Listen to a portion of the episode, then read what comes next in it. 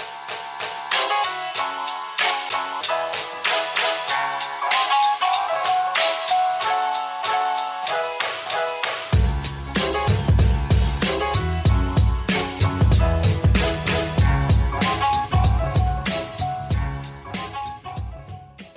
Salve, salve, ouvintes do podcast Pura Cafeína, aqui é a Gi Coutinho e com alegria e o brilho nos olhos de sempre, sorrindo, eu recebo vocês em mais um episódio do podcast. E claro, agradecendo todos os apoiadores que estão financiando esse podcast e também todas as pessoas que estão aí compartilhando cada episódio em suas redes sociais, no WhatsApp, naquele grupo dos amigos, grupo da família, o grupo das suas preferências, né? Então eu agradeço muito todos vocês, meu carinho aqui para vocês. E se você ainda não conhece a campanha que financia o podcast Pura Cafeína, é só acessar apoia.se barra Pura Cafeína com dois Fs. Lá você pode fazer colaborações financeiras a partir de 10 reais até valores maiores, são sempre muito bem-vindos, gente. Meus dinheiros, meus dinheiros para pagar aqui, ó, a minha produção, as pautas, pagar a Voz Ativa Produções que está junto comigo em mais um episódio. Então sejam todos bem-vindos com o coração aberto, com a mente aberta e olha, para vocês ficarem aí concentrados nesse episódio, já coloca aí a aguinha para ferver para preparar aquele café, porque hoje eu recebo aqui uma pesquisadora que eu sou fã, que já foi minha professora em diversos cursos que eu fiz e também já fui ali, ó, cobaia em pesquisa dela. Não sei nem se é assim que fala, já já a gente fala disso. que é a Camila. Gente, a Camila Arcanjo, ela é química, ela é mestranda em alimentos e nutrição com ênfase em análise sensorial, tanto a faculdade de química, né, quanto o mestrado aí em andamento é pela Unicamp, eu também estudei lá, né? A gente é de Campinas, moro em São Paulo faz tempo, mas sempre falo aqui que nasci em Campinas. E a Camila, ela é analista sensorial com mais de 20 anos de experiência em produtos alimentícios, bebidas e produtos oral e personal care. Gente, ela tem mais de 30 publicações científicas sobre estudos com análise sensorial, café, é claro, né? Por isso que ela está aqui também, e fitopatologia. A Camila tem aí atuação em indústrias de café para desenvolvimento de produtos e controle da qualidade, assim como monitoramento de avaliadores, de quem avalia esses produtos. E finalizando aí, né? Ela está finalizando um projeto que eu vou querer saber mais também, como pesquisadora no Instituto de Física da USP. A Camila é consultora da Associação Brasileira da Indústria do Café para qualidade de cafés e é proprietária. Depois eu vou perguntar para ela como que se pronuncia. Coficina, Camila, é isso? É isso mesmo. É cofecina? É, é cofecina.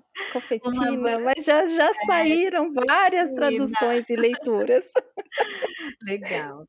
Que é um laboratório para análises de cafés verdes e torrados, utilizando metodologias oficiais e específicas para garantia da qualidade em cafés. Imagina, gente, só com essa apresentação vocês já devem estar tá assim: vou dobrar a quantidade de água para preparar esse café, né? Bem-vinda, Camila Arcanjo, queridíssima. Muito obrigada, Gi, pelo convite. Agradeço Imagina. muito é, essa oportunidade né, para a gente conversar um pouco, é, principalmente sobre a pesquisa no Brasil, né, e a minha, é, que é o objetivo aqui do, do podcast de hoje, mas sem dúvida, né, tem muita coisa sobre café. Eu sou só uma integrante, assim, muito, muito tímida, né, em relação aí essa grandiosidade que é o mundo do café. Bom, só pela apresentação, vocês viram que acho que mesmo quem conhece a Camila aí nessa bolha que a gente trabalha, né, com cafés, é, não só os cafés especiais, mas com café em geral no Brasil, muita gente nem sabe de tudo isso que ela estuda, de tudo isso que ela faz, e ela tá aí, né, nessa humildade toda, mas ela é uma peça fundamental, uma peça chave para muitos estudos sobre café no Brasil. E antes de falar sobre um estudo, gente, ai, maravilhosa. É um estudo que tem o objetivo assim de estudar a percepção dos consumidores brasileiros é, sobre qual que é a percepção das pessoas quando elas tomam café. Mas já já ela vai explicar melhor. Antes de qualquer coisa, agora que eu dei aqui o currículo todo, Cami, eu quero que você se apresente como uma pessoa nesse mundão de meu Deus, entendeu? Quem é, é você? Verdade, Quem é você? você, que café que você toma em casa, menina? Quanto de café que você conta para mim, né? Exatamente. Porque depois que a gente lê isso, até eu fico assustada. gente, quem é essa pessoa?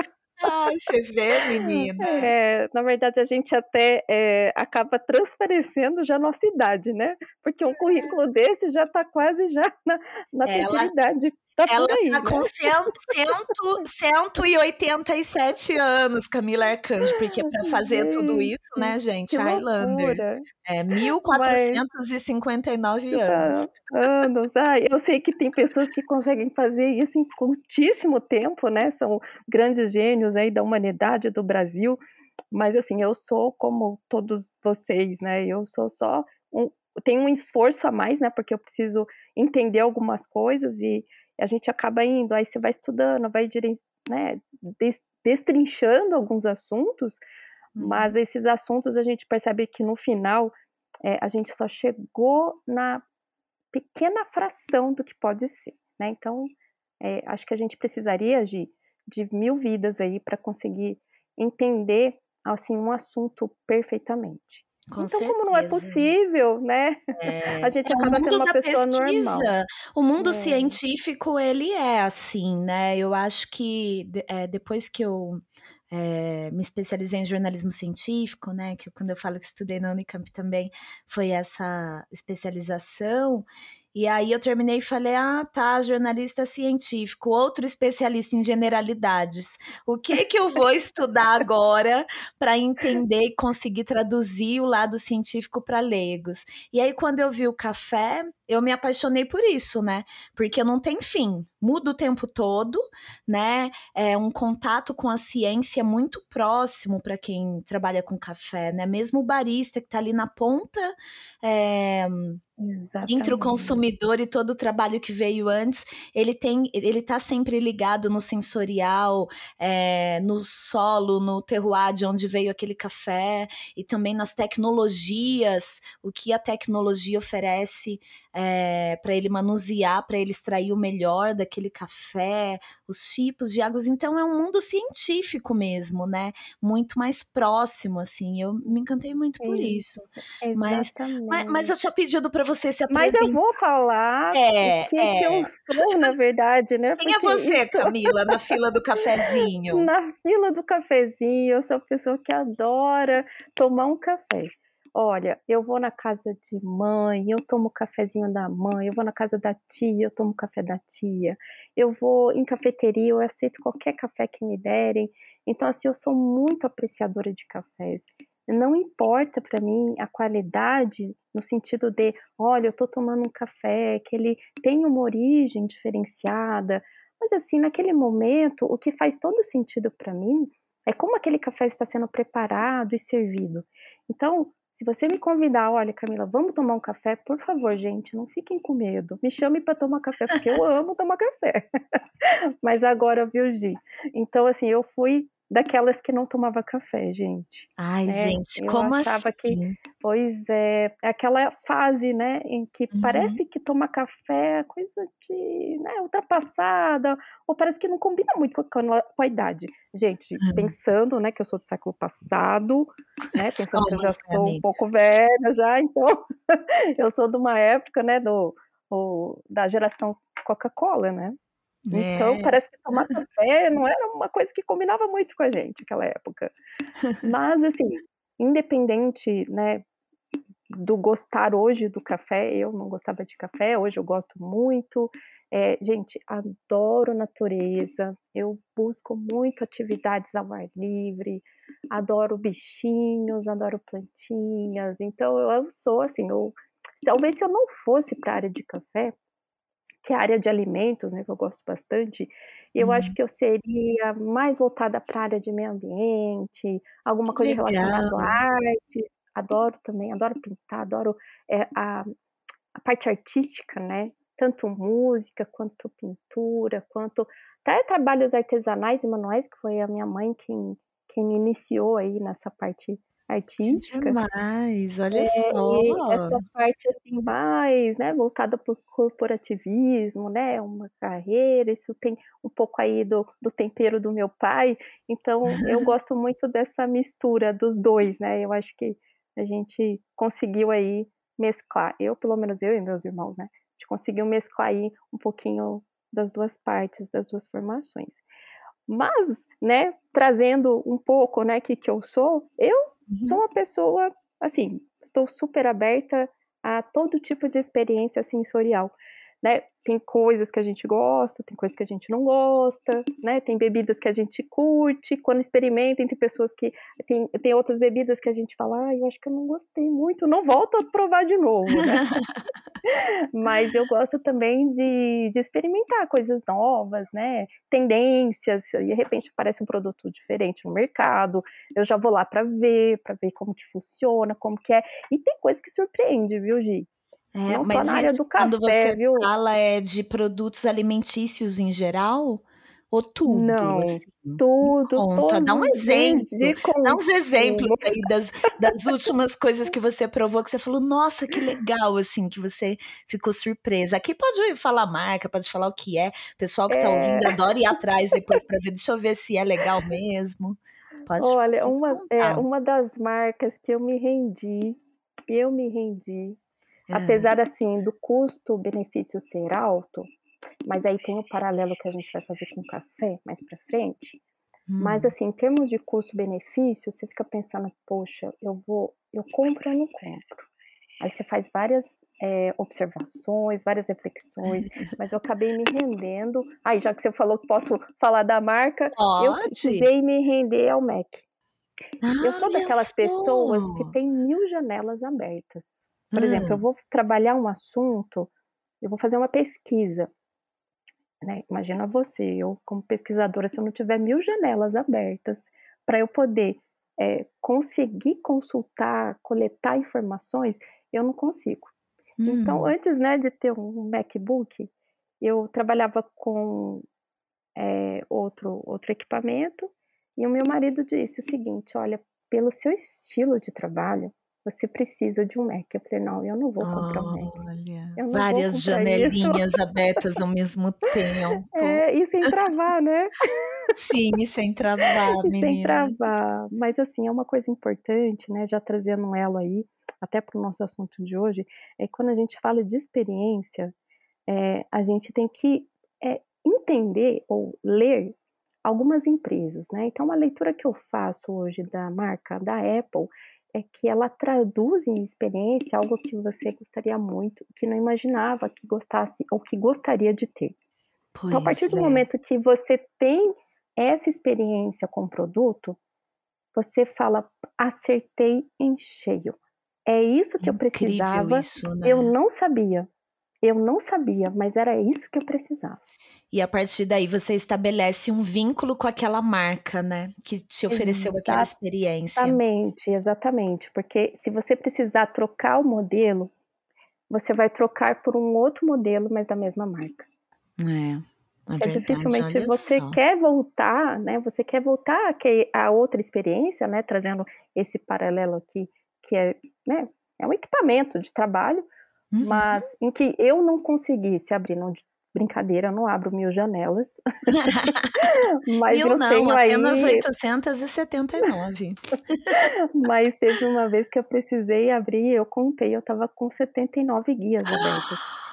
É. Gente! 79 guias abertas. E eu não conseguia ver nenhuma, né? Porque elas vão empilhando todas, eu não sabia quem era, mas elas estavam agrupadas em, em, tema. Então eu sabia que aquele primeiro bloco era um tema e o segundo bloco era outro tema. Olha mas imagina, se eu tivesse uma outra marca, eu não conseguiria trabalhar.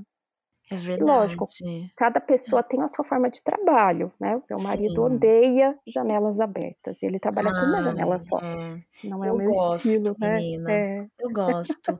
eu adoro e eu também, eu faço muitas coisas, né, ao mesmo tempo. Então, ao mesmo tempo eu tô falando sobre café, aí eu tô falando sobre é, o Pará, porque tem um site sobre o Pará que eu escrevo, e aí eu também tô lendo sobre jiu-jitsu e tô vendo as notícias do dia. Então, é muita coisa ao mesmo tempo, dentro das poucas horas que a gente tem aí por dia, né? Num, num dia. E aí eu, eu gosto também de ficar com muitas coisas abertas, abas de favoritos, com, separado com pastinhas por tema, sabe? Exatamente, Gi.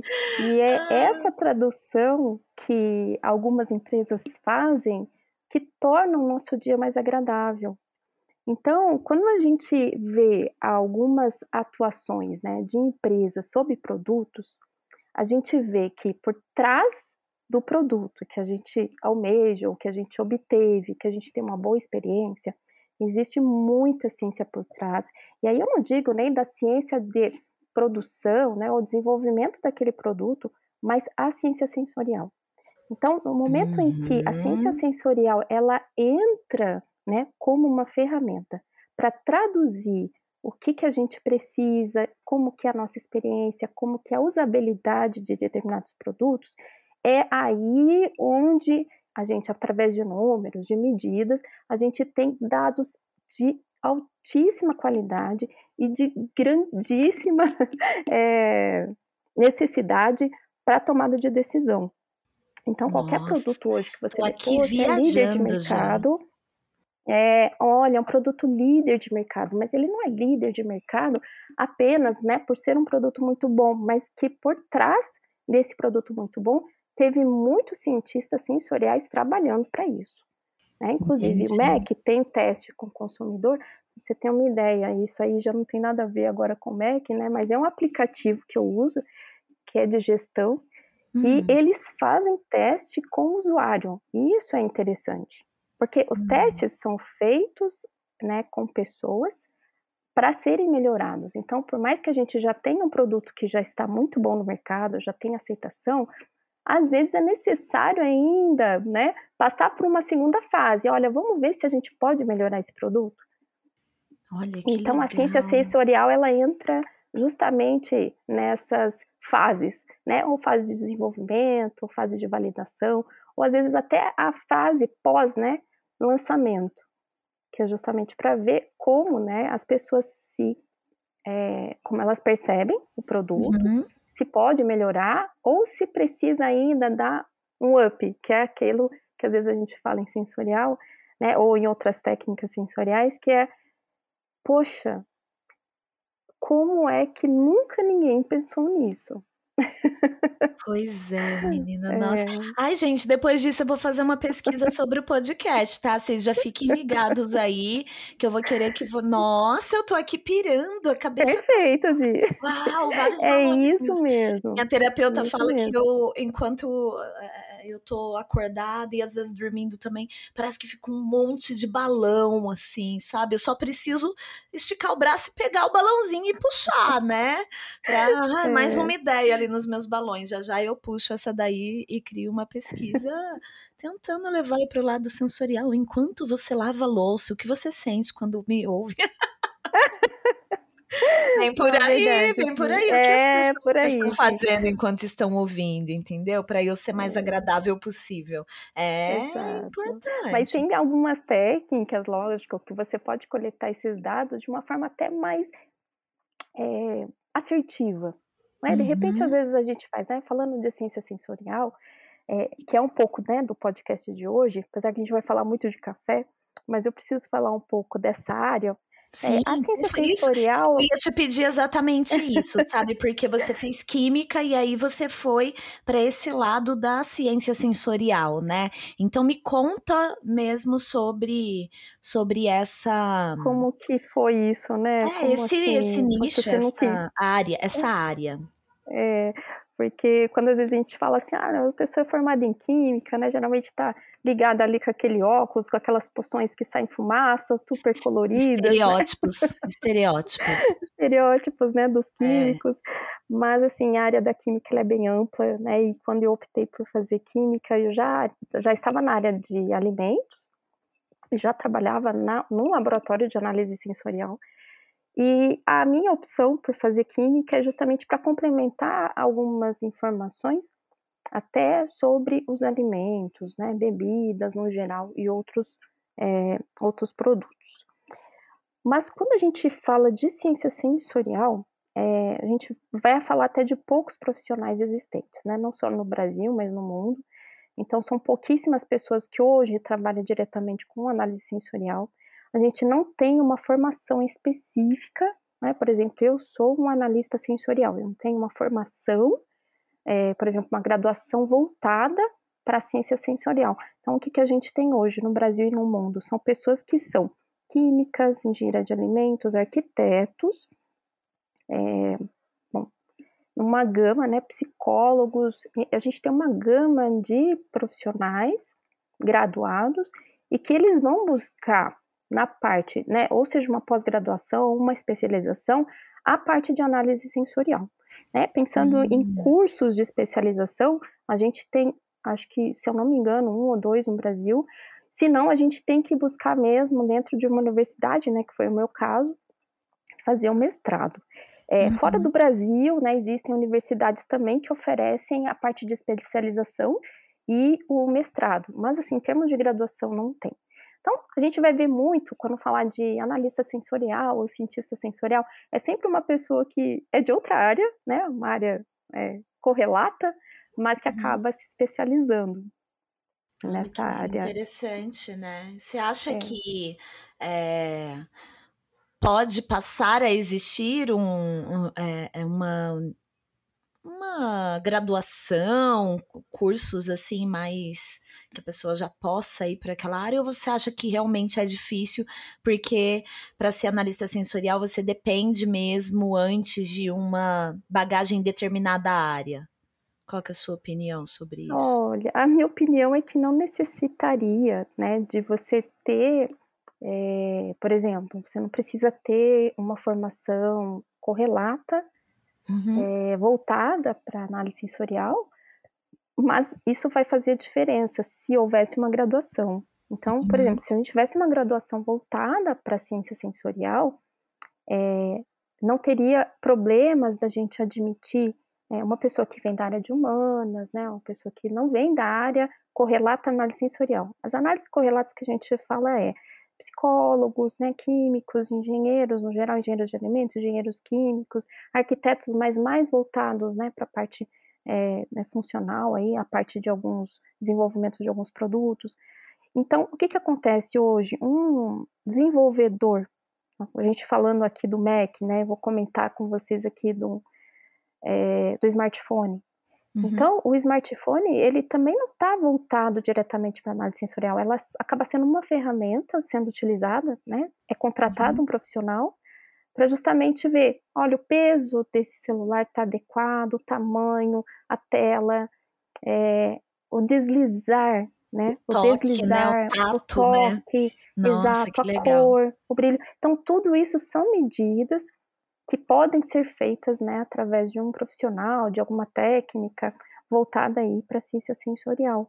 Então, eu acho que hoje vai ser difícil você ter uma graduação, porque se envolve tantas áreas. Entendi.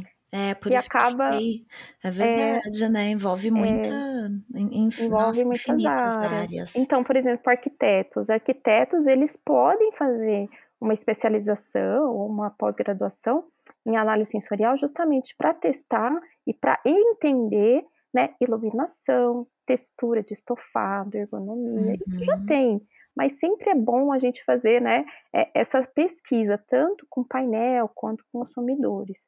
Então, no geral, é, são medidas é, que a gente fala de psicometria e psicofísica, que elas são necessárias para a gente melhorar produtos.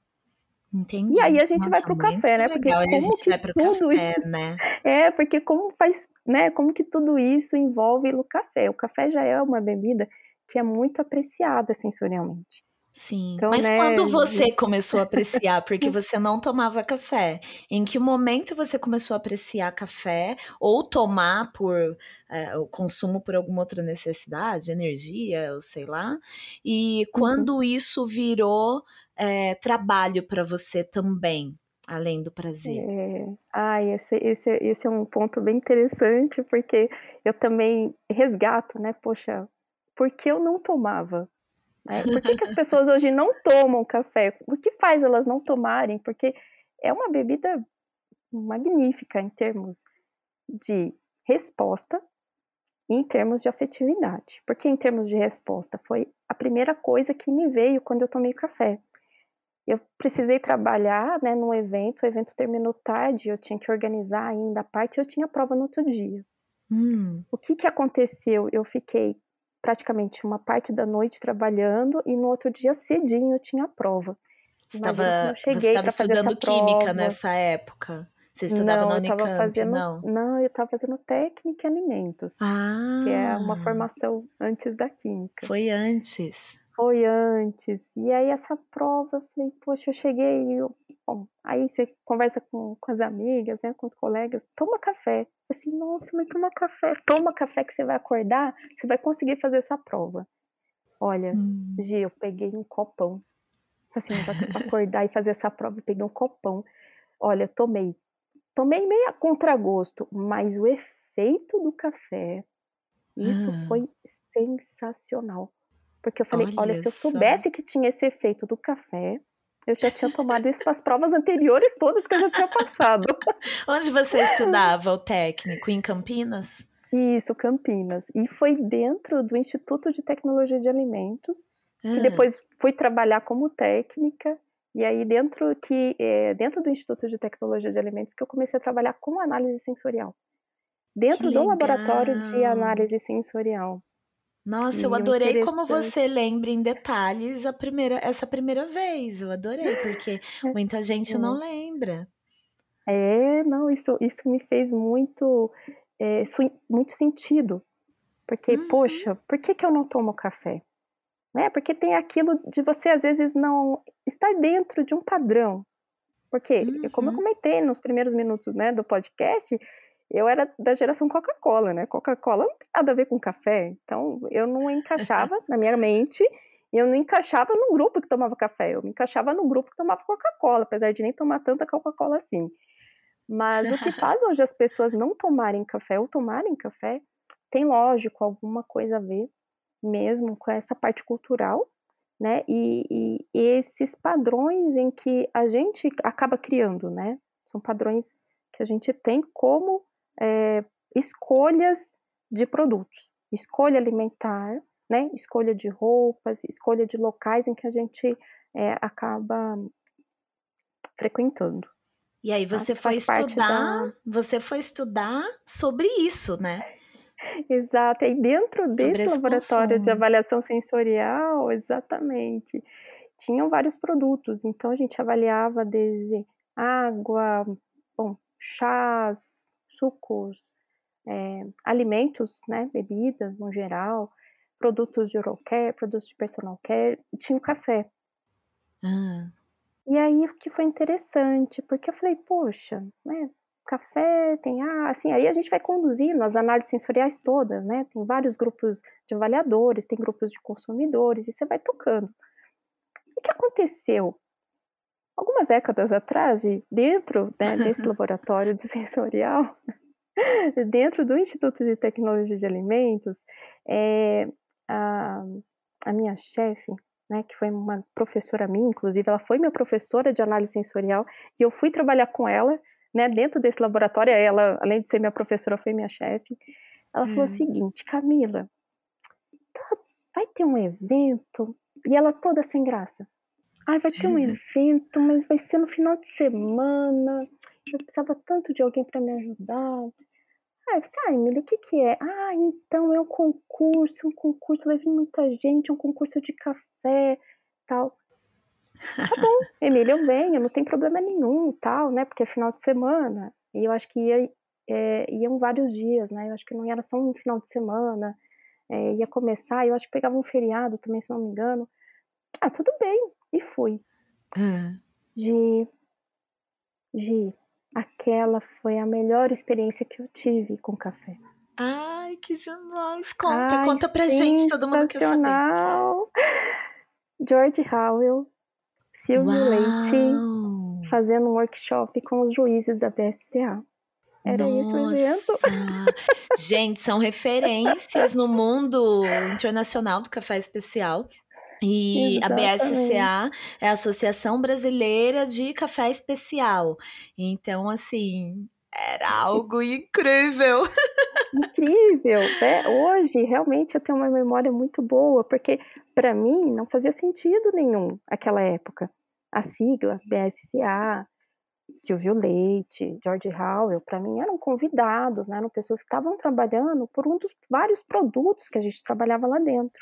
Uhum. Mas quando veio esse workshop e vários juízes, né, nacionais estavam presentes, né, inclusive alguns eu ainda tenho contato, tenho um carinho muito grande por todos, Silvio Leite, né, inclusive, Que falo que é o meu legal. grande mestre, meu grande professor.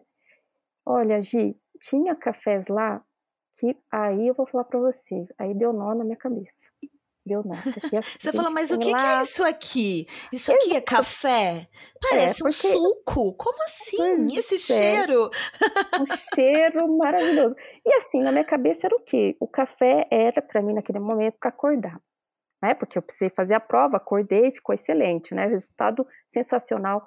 Sugiro pra todo mundo que não toma café e precisar fazer uma prova ou precisar estudar, precisar ficar atento, toma café. Agora é o seguinte, eu estava dentro de um laboratório de avaliação sensorial, já tinha algumas pesquisas voltadas pra cafés, mas ali são cafés, eh, pra gente, são cafés que são acessíveis, são cafés, eh, que você encontra, são cafés com gosto de café, com aroma de café, cor de café. O que aconteceu nesse workshop é que como ele trouxe de uma de várias viagens que ele fez justamente pra calibrar os juízes, ali estavam os melhores cafés do mundo. Tinha Meu cafés Deus. sensacionais do Quênia, da Colômbia, da Etiópia. Então, Gi, assim, foi uma Imagino o experiência, assim perfume. perfume, porque isso faz muitos anos, muitos anos mesmo, então eu não faço ideia, né, de como que aquilo eu caí naquilo. Pensa você, eram os melhores legal. cafés do mundo naquela época e eu tive a oportunidade de provar. Ali onde eu abriu a minha mente. Eu falei assim: Que "Opa, espera aí, isso é café. Opa, isso isso é diferente. Isso eu gostei". Isso Olha. despertou a minha vontade em pesquisar café, porque aquela experiência ela foi tão única, que no final do workshop eu falei: "Ai gente, eu preciso pelo menos 2 pacotinhos de café que eu preciso levar pra casa". E aí eu consegui 2 pacotinhos de café, Gi, fiz uma reunião em casa, né, chamo os amigos, chamo a família, Que "Gente, vem aqui e tal", e no final eu preparei esses cafés. Nossa, Nossa, é Camila. incrível, incrível, incrível, incrível. E Demais. aí é, aí eu vou contando aos poucos, né, gente, mas só só pra terminar esse esse assunto, né, do da do concurso, eh, de cafés especiais, foi um dos primeiros.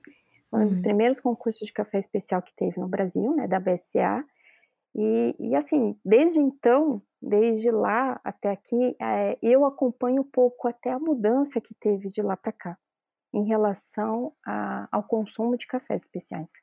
Então é é impressionante, né, como a gente estava algumas décadas atrás e como a gente está hoje. É, é uma das das perguntas mesmo, assim, ouvir a sua opinião sobre como você vê, né, o mercado hoje, porque eu sei dessa sua trajetória, né, Hum. você acompanha de fato e acompanha eh, não acompanha só de olhar a cena, né, você prova café desde então, e você vê toda essa parte sensorial que não é só o gosto, o sabor, o aroma. É a, praticamente a usabilidade, né? Exatamente. é, o drip coffee, é a cápsula, é em grão, é moído, é você vê tudo, você é. analisa tudo e também analisa como as pessoas percebem tudo isso. Então Exatamente. é muito rico. Exatamente. E uma das, das linhas de pesquisa para onde eu fui foi justamente entender essa experiência. Porque assim como eu tive uma experiência né, boa com café, com cafés excelentes, tive uma experiência boa, mesmo com cafés que não sejam de altíssima qualidade, que foi esse que eu tomei um copão e precisei tomar para acordar, são experiências positivas. Né? Uhum. Vamos pensar assim, no meu caso, foram experiências muito positivas, porque eu tomei, fiquei acordada, é, depois eu tomei e eu fiquei surpresa, foi algo que marcou realmente a minha vida, tanto que hoje minha vida, ela é, né, a minha vida profissional é dedicada ao café, uhum. né, justamente o impacto que essa experiência teve. Para entender isso dentro do, do Brasil, lógico, né, a gente não pode desconsiderar um pouco da história. Então, o que uhum. a gente tem hoje, é, culturalmente, no Brasil, é algo que a gente não pode desconsiderar para entender como que é o consumo hoje. Então, quando a gente pensa, né, poxa, o consumo de café hoje, realmente tem muitas pessoas que buscam a qualidade de café, buscam cafés especiais, isso realmente tem que existir e isso já seria mesmo previsto, né, justamente por conta das tendências mundiais que ocorrem e o movimento Sim. interno da produção no Brasil, isso já seria algo de resultado mesmo de todas essas ações. Agora, quando a gente pensa, poxa, mas como que o brasileiro percebe os cafés, é algo que a gente vai precisar ainda estudar bastante.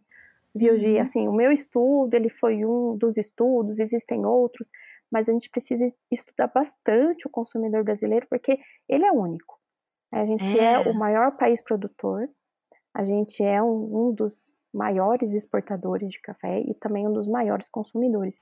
Por uhum. isso nos faz único, porque a gente tem uma, um Brasil continental, é como se fossem vários países dentro de um grande país, Exatamente. E tem as suas inclusive na inclusive na própria no, no próprio terroir, né, na, na, na cultura das pessoas, uhum. mas também no, na própria produção, né, porque o, o sensorial de cada café é, é muito único de região para região, né, é, traz essa complexidade muito grande, né.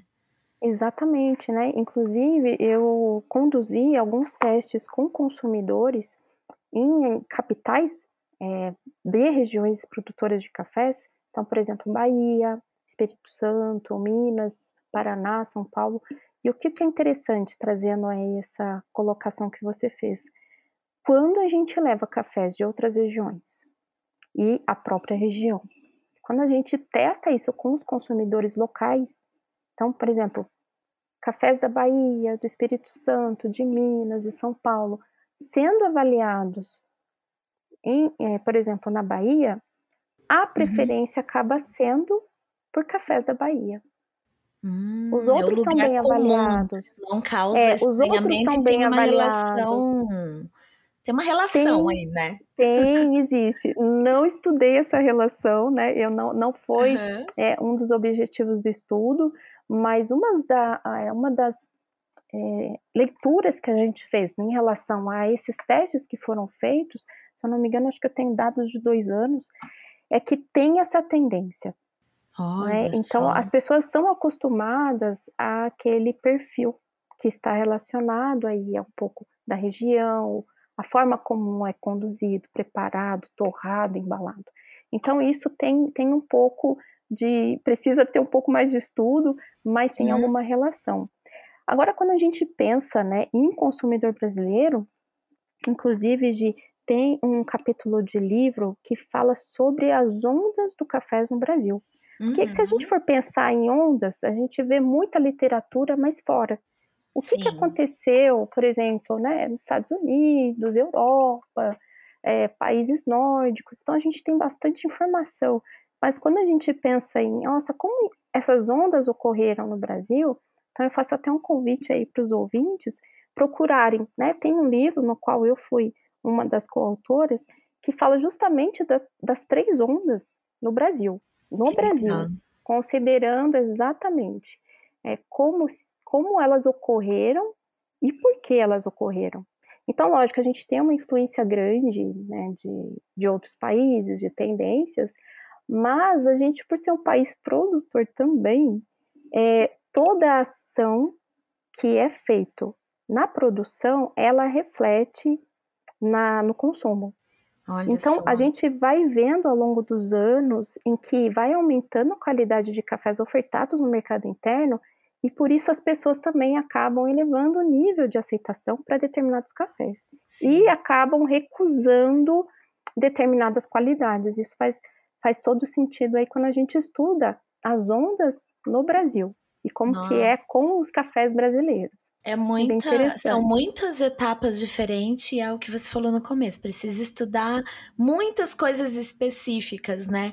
Como por exemplo agora a pandemia, né? Porque na uhum. pandemia uhum. eu sinto pela experiência que eu tenho profissional, eu sinto que as pessoas passaram a experimentar se abrir ao experimento com café, em métodos, em cafés de marcas diferentes, de categorias de qualidade diferentes. E agora que os eventos presenciais voltaram, eu estou vendo perfis de consumidores que não procuravam pela diversidade de cafés.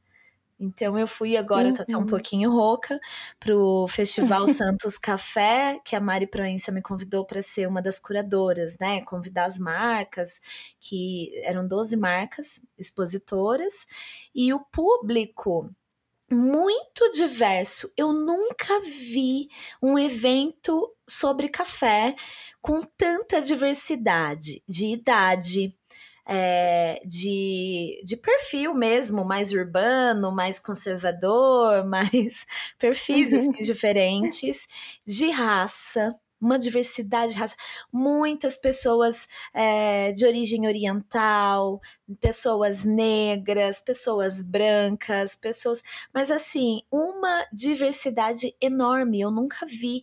E todo mundo querendo realmente comprar.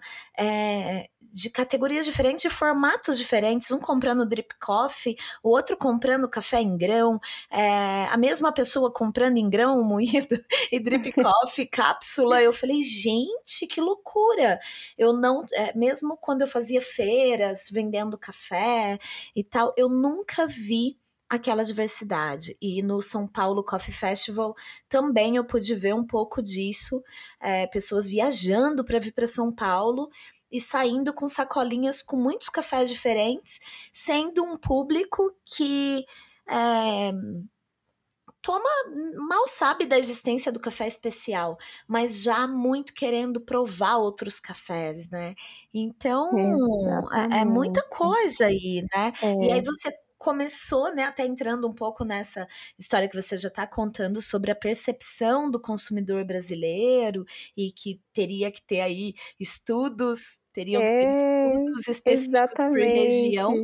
Mas como que foi? É, conta pra gente o que é essa pesquisa sobre uhum. perceber como os consumidores brasileiros é, é tomam, consomem. Como que eles. Isso, como, como que é a reagem, né? deles, né? A experiência é... deles, diferentes categorias de café e também do café especial, né?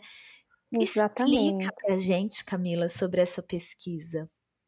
Então, e, e isso, na verdade, já é uma continuação, inclusive, das, é, dessa pesquisa que eu fiz anteriormente, né? Que acabou resultando aí no capítulo de livro para entender o consumidor brasileiro, a gente tem que buscar lá atrás a história, como que eles tomavam café, como eles tomavam, o que, que eles tomavam, o que, que eles gostavam, como que essas ondas foram é, sentidas no Brasil e com os consumidores. Porque se a gente desconsiderar a história e a cultura, fica uma uhum. análise muito, muito, eu acho que rasa. Então, Sim. por isso, né, eu fui lá atrás, mas Sim. lá atrás mesmo. Como que as pessoas tomavam? É, e em que Olha, década, assim? É... Pois é, tem registros, assim, interessantíssimos de... Uma das coisas mais impressionantes que eu vi é que as pessoas tinham um preparo de café, inclusive eu até tentei adotar na minha casa, mas confesso que não é muito simples. Uhum. Mas é o que eles chamam de café de comboieiro. O café de uhum. comboieiro, ele é um café que você coloca água, você coloca o pó de café, e bota pra ferver, frio. né? Uhum. Não, não, não, bota pra ferver, não.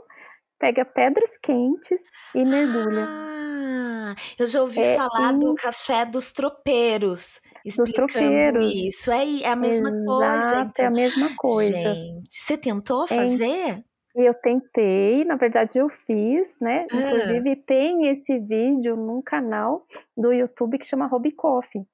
No Olha. final ele faz esse café de comboieiro, ele até conta, né, porque é uma das referências aí para o café de comboieiro é o Câmara Cascudo, né, um grande, um grande pesquisador, né, Nossa. de alimentos no Brasil. Quem gosta vale de comida precisa pesquisar precisa Câmara Cascudo. Precisa ler, né, é livro de cabeceira. E é impressionante, assim, como você usar um café, uma quantidade de água que fica do teu gosto, fica muito interessante. É bem interessante esse método de preparo. E assim, lógico, não só isso, né? Mas é, se usava açúcar, tomavam com leite. Qual que era o acompanhamento do café? Isso é muito Ai, interessante né? Então, assim, faço convite, né, para vocês, dão uma olhadinha aí nesse, nesse livro. Esse capítulo Sim. é bem interessante porque eu vou colocar a descrição, isso. na descrição desse episódio eu vou colocar em detalhes, vou pedir para Camila me passar tudo e eu vou colocar ali para uhum. vocês poderem ir atrás e estudar essa parte. Muito bom. É bem interessante. E a partir dessa desse estudo, é, desse entendimento, sabendo das ondas, sabendo o consumo é, de café no Brasil, a evolução do consumo de café no Brasil, a diferenciação que existe em segmentos de cafés, o que, que a gente pensou, né? Falo a gente porque eu não trabalho sozinha, né? Por mais que eu uhum. seja a pesquisadora principal, eu tenho pesquisadores que trabalham junto comigo, né? Inclusive o meu orientador, o Jorge Herman, é excelente, é um excelente profissional, né? Recomendo também para quem quiser se aprofundar em análise sensorial, Busquem o Jorge, é uma pessoa incrível.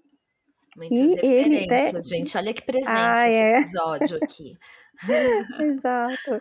E né, a, a, a, o que a gente vai buscando, lógico, é um direcionamento, porque não dá para a gente estudar tudo. É? Imagina, a gente tem que focar, até porque, por exemplo, um mestrado são dois anos. No meu caso, ele estendeu um pouco mais porque acabou pegando a pandemia. Hum. Mas no caso né, de um mestrado normal, são dois anos, então você não tem muito tempo para estudar muita coisa, então a gente acaba focando é, um, um, pouco a linha da pesquisa. E o que, que a gente né, percebeu que a gente deveria fazer?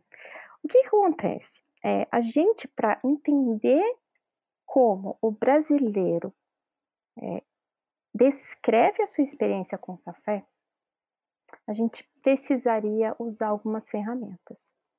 E uma das ferramentas mais importantes para descrever a experiência são emoções.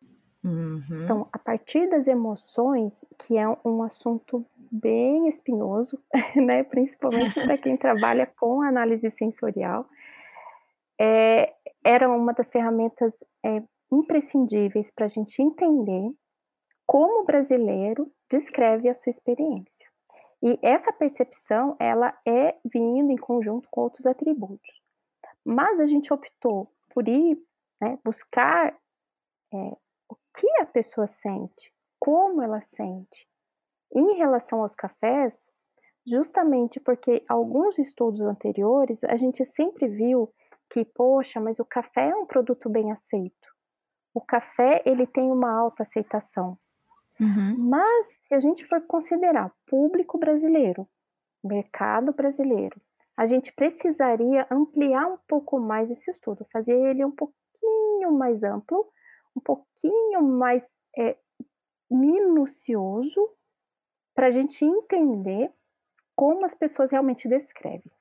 Se a gente fosse uhum. só pela linha de pesquisa que já tem, né, para os outros atores de outros países, a gente chegaria quase no mesmo resultado. Né? O que são esses resultados? O seguinte, quando a gente põe um produto de alta aceitação, por exemplo, batata frita, e um léxico uhum. de emoções, o que é um léxico de emoções? Um vocabulário, uma lista com palavras chaves ali, palavras principais, muitas palavras, poucas palavras, isso aí vai de acordo com o pesquisador, mas imagina que você vai pôr uma batata frita uhum. para a pessoa avaliar. A pessoa já, batata frita.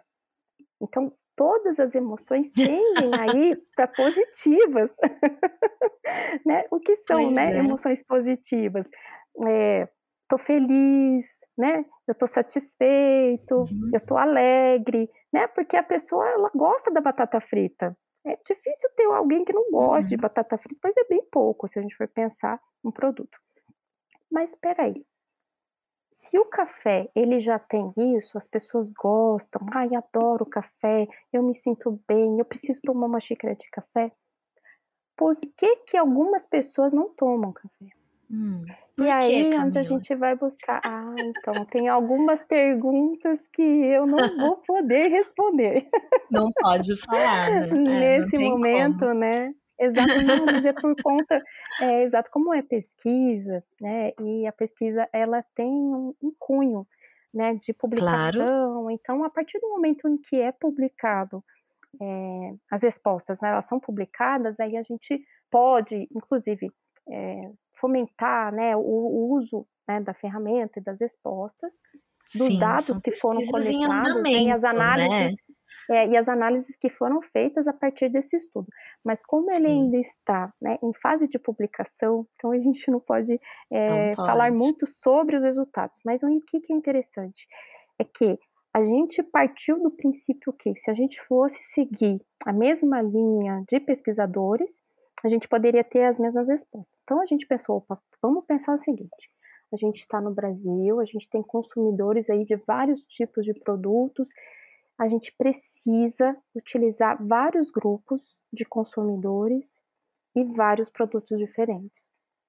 Então, a gente estudou uhum. basicamente grupos de consumidores de cafés finos, então aí gourmets, especiais, prêmios, e a gente uhum. usou um grupo de estudo que são grupos que consomem o café do dia a dia, né? Que uhum. a gente uhum. considera ele dentro da classe do tradicional. E a gente testou vários cafés de várias categorias. E aí a gente conseguiu perceber que, apesar que estudos anteriores nos dão a direção de que, mas tomar café me faz bem, eu sinto feliz, eu gosto de tomar café, a partir desse estudo a gente viu algo bem interessante mas eu prometo de que assim que sair esses resultados, eu já faço Olha aqui para você. Um, é, a gente já pode até gravar um podcast aqui para poder falar aí dos resultados. Exatamente. Porque se hoje existem pessoas que não tomam café, ou tomam café e não voltam mais a tomar, alguma coisa aconteceu. Olha Aquilo só. que eu falei no comecinho do podcast. Olha, Dá para falar que alguma coisa não aconteceu também? Alguma coisa não aconteceu, exatamente. ou aconteceu exatamente. ou não aconteceu, né? Ou não aconteceu, exatamente. Então, é, o estudo, lógico, que a gente tem com análise sensorial é muito relativo em relação ao que a gente quer medir. Então, uhum. eu posso fazer simplesmente uma pesquisa né, de, de uso ou de aceitação de produto utilizando algumas ferramentas e elas vão nos dar resultados muito bons. Mas, por hum, outro lado, a gente Mas pode dá utilizar ferramentas falar, não... adicionais. Uhum. Oi. Pode falar, é, mas o, o, o, que ferramentas, que ferramentas é, podem ser usadas e quais seriam umas ferramentas adicionais? Isso dá para exemplificar? É sim, é possível? Sim, sim, é possível. Então, quando a gente pensa né, em análise sensorial, a clássica, o que, que a gente fala clássica? Porque são técnicas que são utilizadas desde 1960. Então, hum. essas técnicas clássicas, elas não dão resultados muito interessantes. Então, por exemplo, se a gente vai testar um café, a gente pode usar uhum. essa técnica? Pode usar essa técnica, vai dar um resultado positivo ou negativo. Ah, esse café é bom, esse café não é, esse café precisa melhorar, não precisa melhorar. Mas quando a gente pensa em estudar emoções, isso divide um pouco os autores, né? Principalmente da ciência sensorial, que alguns concordam com o estudo de emoções e outros não concordam. É. Apesar né, de eu ser uma das que, poxa, será que eu vou conseguir fazer medida de emoções com consumidores? Mas eu aceitei, eu aceitei a proposta do, do meu orientador, o Jorge. É, tá. Estudar emoções, ou colocar né, é, essas medidas junto com outras técnicas, que são essas técnicas mais clássicas, faz toda a diferença na hora de analisar os resultados. Então, hum. é, uma coisa é eu saber se você gosta ou não. Né? Eu posso uhum. apresentar um café e perguntar para você: você gostou? Você pode dizer gostei. E você pode dizer também não gostei. Você pode dizer assim: nossa, gostei muito. A e às vezes você pode dizer assim, né? intensidade. O lado, o lado hedônico, gente, que é o quanto, é independente se tecnicamente é bom ou não, o quanto Exato. a pessoa individualmente ali gostou, gostei mais ou menos, gostei, gostei muito, nossa, adorei é, é, é por essa Exatamente. intensidade. Tá. Exato. Isso seria essa análise sensorial clássica. Exato, porque é toda medida feita com o né? consumidor, né? Qualquer produto, e qualquer teste que se faz com o consumidor, a gente acaba utilizando mesmo essa escala, né? Essa escala hedônica. Uhum. O que é essa escala hedônica? É uma escala, né? Geralmente de 0 a 10, de 1 a 9, e que ela tem algumas palavras, né? O que eu desgostei muitíssimo e vai para o gostei muitíssimo. Uhum. Mas o que, que acontece? É, quando a gente vê entre o gostei muito, o gostei muito o gostei muito, poxa, mas peraí, todas gostaram muito, né? Mas como que a gente consegue diferenciar, né? Em termos de percepção e de uhum. experiência, o que aquilo faz na pessoa. Porque é aquilo como eu comentei com vocês, né? O café, ele é um produto bem aceito. Né? Em pesquisas, no geral, são cafés é, que são ofertados, lógico, tem um perfil sensorial muito bom, mas as pessoas já gostam muito de café. Não é um produto novo, né, que precisa ser testado e às vezes não cai mesmo na, na aceitabilidade, no, no gosto do, do público. Mas o café uhum. já é assim mas a gente precisava entender um pouco melhor essa experiência e para isso a gente optou por utilizar o estudo com emoções. Então a gente tá. teve o gostei, o gostei, o gostei. Poxa, mas calma, e aí? O que, que a gente faz com tudo isso que eles gostaram? Aí a gente utilizou essa ferramenta. O estudo hum. de emoções, ele traz um perfil de estado emocional em que a pessoa quando gosta, ela gosta, mas o que, que ela como ela se sente. E, e aí ela que ela tinha gosta, que falar durante a pesquisa como que ela se sentia.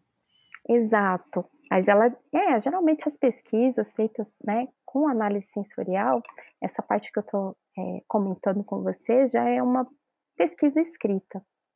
Mas uhum. assim, pensando no consumo de café, pensando no consumidor brasileiro e pensando nos produtos que nós temos, a gente pensou, bom, a gente vai precisar colocar emoção, classes de emoções, estado emocional na nossa pesquisa, mas como que a gente vai fazer isso? E aí é uma outra questão, né, que surgiu dentro do grupo. A gente pode usar algo que já tem pronto.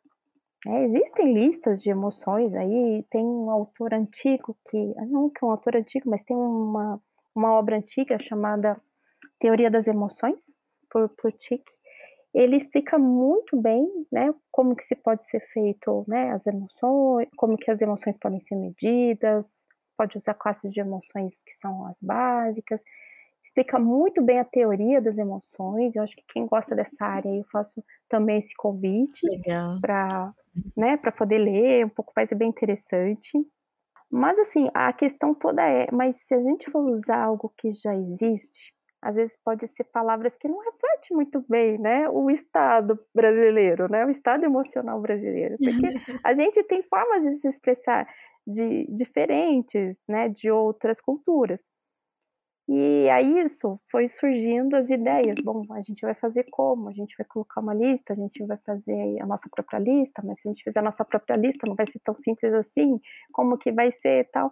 E junto desse grupo estava estava o Weber. O Weber, ele também é um, um colaborador, assim, que eu tenho um carinho muito grande. Hoje ele é professor numa, numa universidade uhum. na Suíça, mas ele foi um dos grandes é, contribuintes aí para a definição.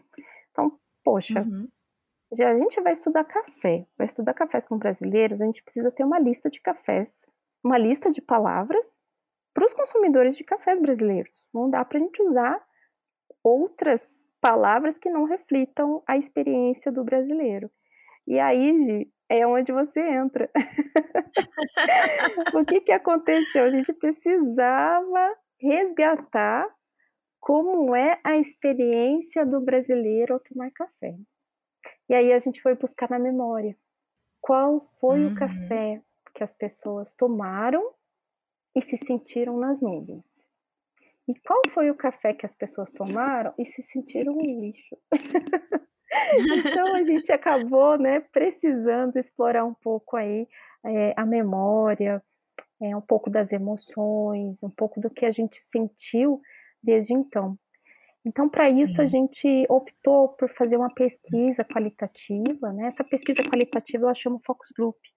Então, a gente coordenou uhum. alguns grupos de Focus Group, em que um deles seria apenas é, conduzidos a relatar a sua experiência já vivida, e outros grupos tiveram aí algumas amostras sendo servidas. Aí, então a gente tinha o que a gente chama de grupos conceituais e os perceptuais. Uhum. E aí entra você, Gi, porque você entrou no grupo. Foi uma choradeira, gente. Que era para relatar uma experiência vivida né? E uma das e uma das questões, né, que, que a gente sempre precisava perguntar é quando você tomou o seu melhor café, como você se sentiu? Uhum. E a gente acabava coletando os relatos, né, de todas as pessoas que estavam no grupo. Então, esses focos grupos que foram formados, aí, formados de seis a oito pessoas, eram colocados juntos e ali a gente começava a comentar um pouco, igual a gente está conversando aqui, ah, mas é, você tomava uhum. café, você toma café, como que você gosta? Você faz coado, faz expresso? E aí vai indo, né? Uma conversa, né? Apesar de ser um bate-papo bem interessante, mas por trás tinha todo um roteiro que eu precisava seguir, né? Eu precisava seguir uhum. criteriosamente aquele roteiro, porque eu precisava de algumas informações. Mas aí eu lembro muito bem que quando eu perguntei, teve dois grupos, né? Que foi isso, né, gente? Teve uma choradeira. Foram dois grupos que aconteceu isso. E aí foi isso, né, Gi? Eu perguntei para você, né? Foi. foi a sua experiência com café, o melhor é... café que você tomou na sua vida, né? E aí eu lembrei do um muito do... é, pode ser. Ah, come, começa você comentando da sua recordação e aí eu continuo. Bom, vocês estão vendo, né, gente? Vocês é. É, hoje a minha convidada é a Camila Arcanjo, que é uma super pesquisadora sobre a análise sensorial do café e dentro do, cons do consumo de café, entre os coffee lovers, entre os apaixonados por café, vocês quando ouvem essa expressão, essa palavra aí, análise sensorial, pensam muito em quantas notas tem o café, ou se ele lembra frutas, ou se ele lembra chocolate, e vocês estão descobrindo, provavelmente agora, muita gente está descobrindo agora, que existe um universo de sensações, de toque, de é, memória, de sons, cores, enfim. Existe um grande universo que abrange aí a análise sensorial, né? E a Camila estuda isso, é uma autoridade no Brasil e globalmente também, porque acho que uma autoridade em qualquer área do café no Brasil é uma autoridade no mundo todo, já que uh, nós somos aí o maior produtor e um dos maiores consumidores e um dos maiores exportadores de café no mundo. Então a Camila estuda isso e esse episódio é muito isso para abrir, para explodir a cabeça de vocês. E ela estava é, aplicando uma dessas pesquisas que envolve essa parte das emoções durante a Semana Internacional do Café. Foi de 2018, né, Cami? Essa? Isso, foi em 2018. Em 2018. Né? É. E aí conta aí como que foi quando quando você perguntou. Como que eu fui? Gi, você foi ótima. Por quê? Porque quando a gente vai falar da experiência é, com café, qualquer outro né, produto, é, às vezes a gente vai buscar lá na memória, né, alguma coisa, o que, que nos fez gostar tanto daquele café. E aí, às vezes, a gente não para para pensar isso. E às vezes a gente não para para pensar nem quando foi que a gente tomou o melhor café da vida. Na hora que a gente para para pensar, peraí, onde foi o melhor café da vida que eu tomei? Aí você começa a associar. E junto com essa associação, né, essa associação da memória, vem as associações dos, das emoções, né? Que são Sim. áreas que estão bem conectadas no cérebro, são áreas que elas é, raramente andam dissociadas, por alguns motivos, sim, mas normalmente elas estão bem associadas. E quando a gente faz essa, é, busca essas lembranças, a gente traz junto emoções. E era isso o objetivo. Eu precisava coletar as emoções envolvidas quando a gente tomou o nosso melhor café. Uhum. E lógico, né? Quando eu comentei e perguntei para Gi, a Gi ela falou: olha, o melhor café da minha vida foi No sofá é, café, foi um grande, né? no sofá café, é. um grande amigo nosso. Né? É, ele realmente um grande amigo nosso era... que faleceu e ele é o Rogério Tocaso, eu já falei dele uhum. em outras é, outros episódios em outras temporadas, né? Então, se vocês nunca maratonaram este podcast, voltem lá para ouvir tudo.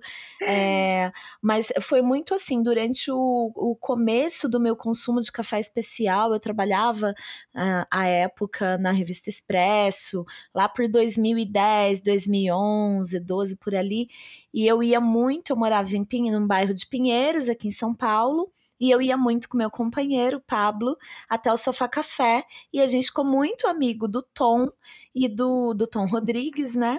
E do uhum. Rogério Tocaso. E aí a gente ficava horas lá. Então, é, assim, é, quando, quando você fez a pesquisa, aplicou a pesquisa, eu, a gente uhum. provava o café, não provava ou não? Nesse grupo não provava? Olha, eu sei que alguns grupos. Que é, eu acho que alguns grupos, né, como eu comentei, né, eram grupos conceituais, aí não tinha. O teu Sei, tinha, né? É, o teu tinha? Aham, uhum, eu acho que tinha, Ai, porque eu acho que o sabor daquele café me remeteu exatamente aquelas manhãs de sábado, conversando com o Itocaso. Ah, e a gente chegava lá, ele já vinha também com os dópios estreitos que o Pablo adorava. A gente, antes de dar bom dia, já colocava em cima do balcão seu dópio, sabe? E ele falava uhum. muito pouco, ele era uma pessoa muito elegante, muito delicada. Muito, a energia muito, dele muito. sempre é. me acompanha em tudo que eu faço no café. Ele foi um grande apoiador assim do meu trabalho e e aí veio aquele turbilhão, turbilhão de emoções. Eu lembrei dele e eu comecei a chorar loucamente. Foi uma loucura. É, foi, e... porque você começou. É, a verdade, se acessou, né? Às vezes é algo que às vezes lugar. a gente não quer.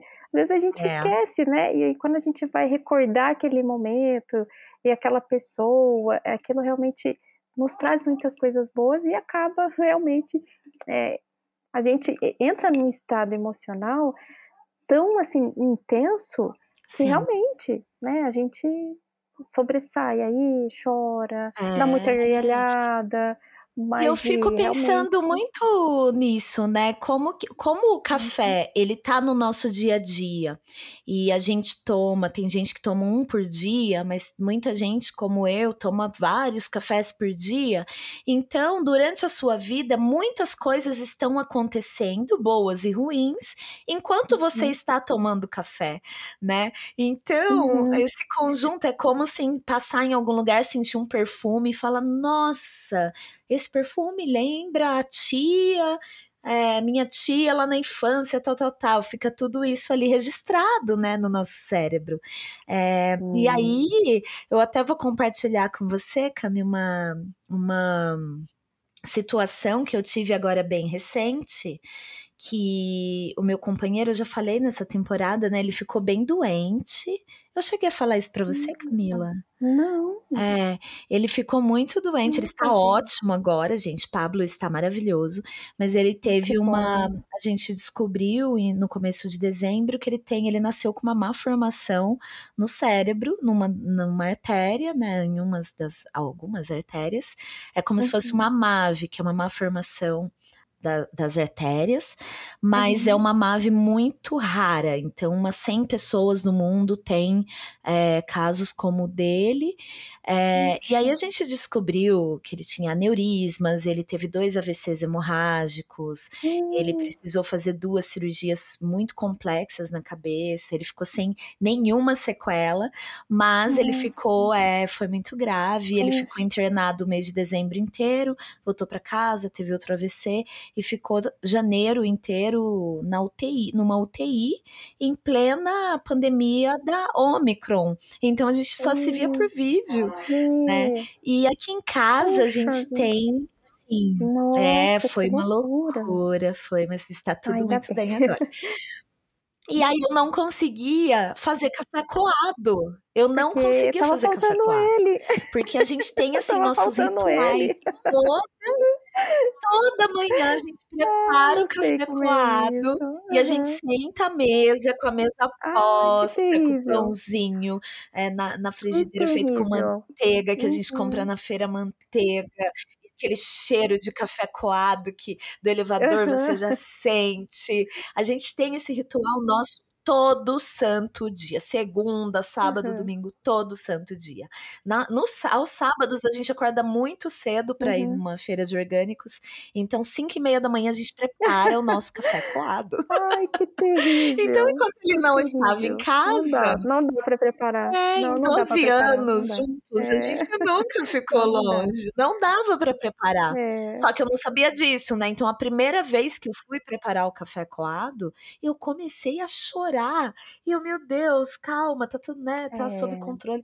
Eu não conseguia. É. Aí eu me é. liguei que era o cheiro do café. E aí eu não conseguia. aí eu tomava expresso na super automática com leite, então, porque é ele odeia leite. Jamais você ia associar com ele, consigo... é com leite. Exato, porque ele odeia. Aí eu tomava meu expresso é. com leite e ainda dava risada, assim, falava, vai, esse tudo é, eu vou chorar ai, agora, né? Então foi isso, assim, é a gente liga, né? Conecta, a gente conecta, conecta, né? Acessa esses, esses lugares. Eu fico imaginando quantas histórias você ouviu muitas, nessa pesquisa, muitas, muitas, né? né? Mas assim, e é interessante, lógico, né? A gente infelizmente não pode, né, descrever todas aqui, mas assim, a classe de emoções Sim. e a riqueza de emoções envolvidas com o café, ela estava muito além do que a gente já tinha de publicação nos outros países.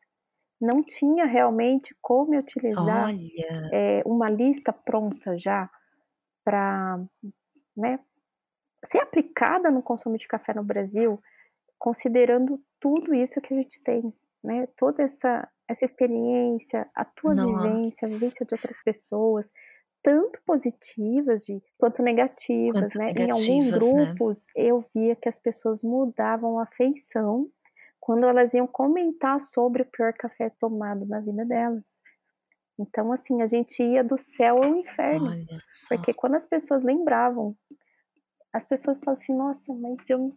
E elas diziam, assim, as palavras que foram sensacionais, né?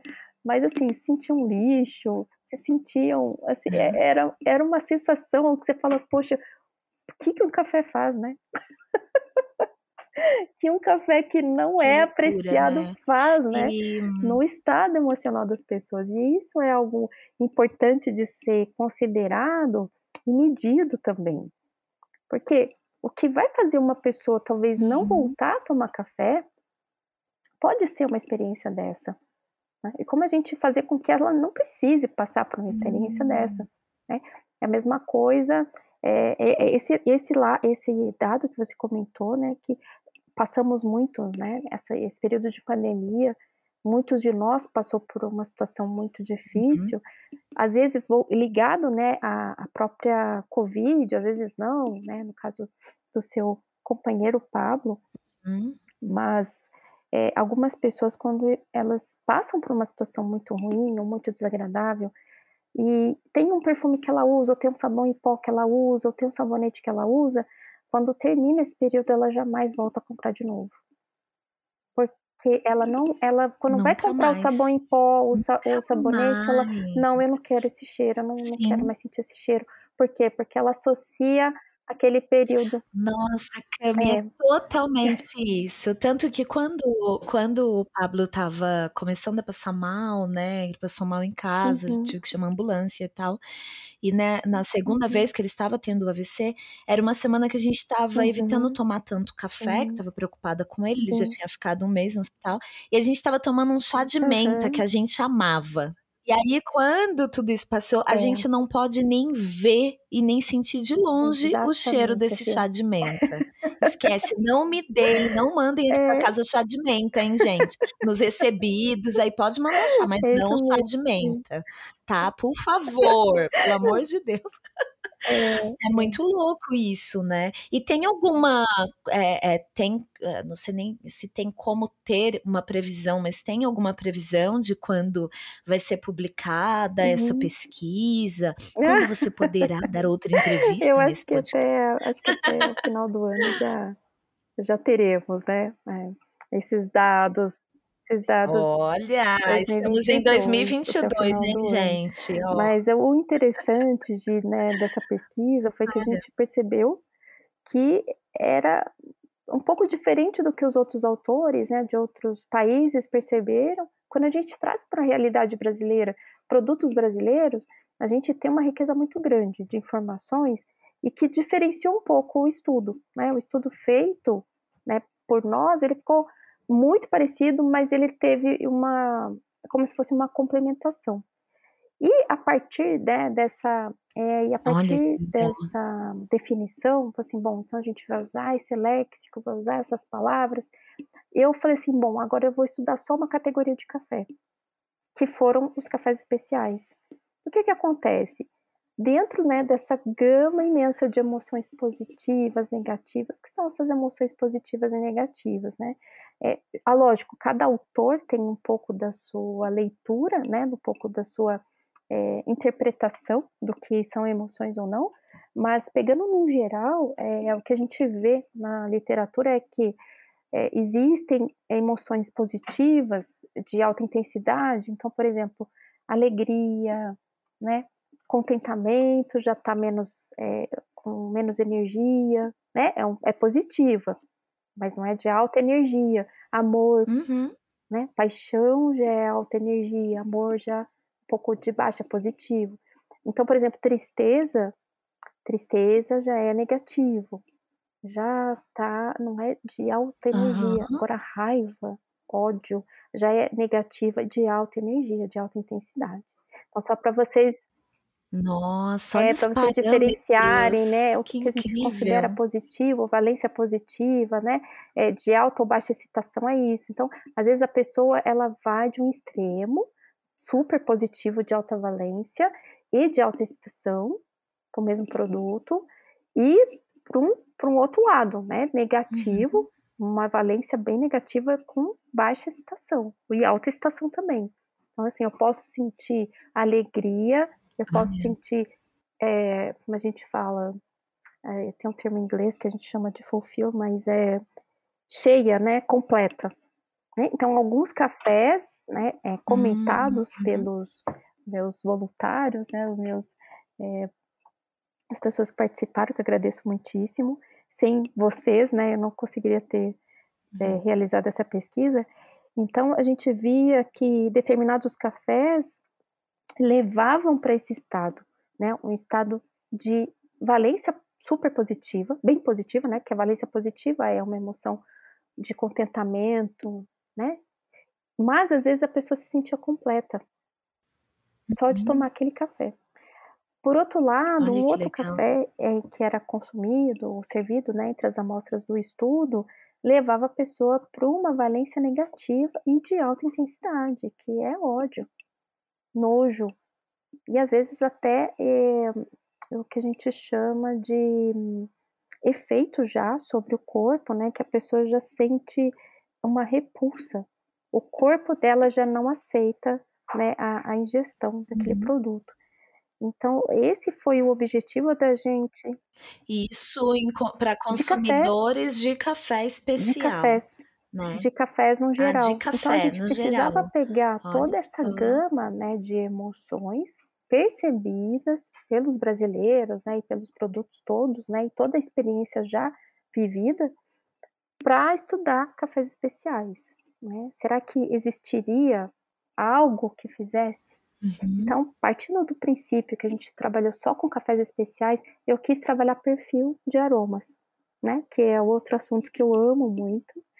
Eh, o estudo de aromas é uma área, assim, Uhum. de extrema importância, né. Existem alguns autores aí, não dentro do café, né, mas de outros produtos, que eles fizeram algumas, eh, algumas pesquisas bem interessantes, né. Eu lembro de uma que me marcou muito, é que ela, estava estudando shampoo. E o shampoo que tinha mandarina evocava Hum. determinadas emoções, e o shampoo de lavanda determinadas emoções. E quando eu vi, eh, essa pesquisa, eu falei assim: "Olha, eu acho que eu Olha só. preciso agora trabalhar um único tipo de café, que é o café especial, e agora eu vou mudar os perfis sensoriais". Então eu trabalhei perfis diferentes pra saber como que é a percepção, né, o estado Hum. emocional da pessoa frente a determinados perfis. Uhum. E aí foi muito interessante, Gi, porque realmente o perfil sensorial, Caramba. ele tem um impacto bem interessante aí nas classes de emoções, nas emoções que estão envolvidas aí durante o consumo. Muito interessante. Mas, eh, isso por conta da memória olfativa de cada um, ou isso Dentro do dentro do café café mesmo. mesmo? Fala mais, fala mais um pouquinho, vamos tirar aqui da Olha, pesquisadora, gente. dentro de determinados perfis sensoriais, existe um uma classe de emoções ali que estão envolvidas. Então, eh, existem, como eu comentei com vocês, né, emoções com uma valência positiva e negativa, e às vezes de alta ou baixa intensidade. Então, eh, Uhum. determinados aromas, em conjunto, né, com o café, dentro daquele café, daquele perfil, trazem, es esse tipo de emoções. Uhum. Determinados perfis já levam Ai, mesmo gente, sendo cafés eu especiais. sinto, eu particularmente super sinto, eu to eu sinto ali o aroma de um ai, chega um café, vou moer, nossa, aí vem aquela doçura, aquele cheirinho de caramelo, aí eu já me sinto abraçada, entendeu? Ou então é um café bem cítrico, bem ai, eu acho: "Nossa, que festivo esse café, uhul, acho que eu vou ligar pra alguma amiga pra sair hoje". Ou então mas eu É. sinto, é É, não verdade, chega a é ser verdade. Aí eu falo: "Nossa, esse daqui É. é uma festa esse café", eu acho que eu não, tô brincando, tô É. É, exagerando, não, realmente, assim, não. tem, né, aquele mais redondinho, o outro mais pontudinho, o outro mais, ah, tenho assim as coisas de: "Ah, vou acordar, não vou tomar um café tão ácido, prefiro um café mais redondinho", porque é mais afetivo ali pra mim, é mais um abraço, é mais um ah, tenho tenho os momentos. Não é isso não, viu gente, eu não ligo pra ninguém: "Ah, uhul, tomei um café agora, vamos sair Ah, hoje, senão gente", a gente vai ter não que é assim. estudar um pouco mais esse café, Mas senão é muito um interessante. café. Não é É, menina, né, estuda o ou meu cérebro, cérebro. né. Exatamente.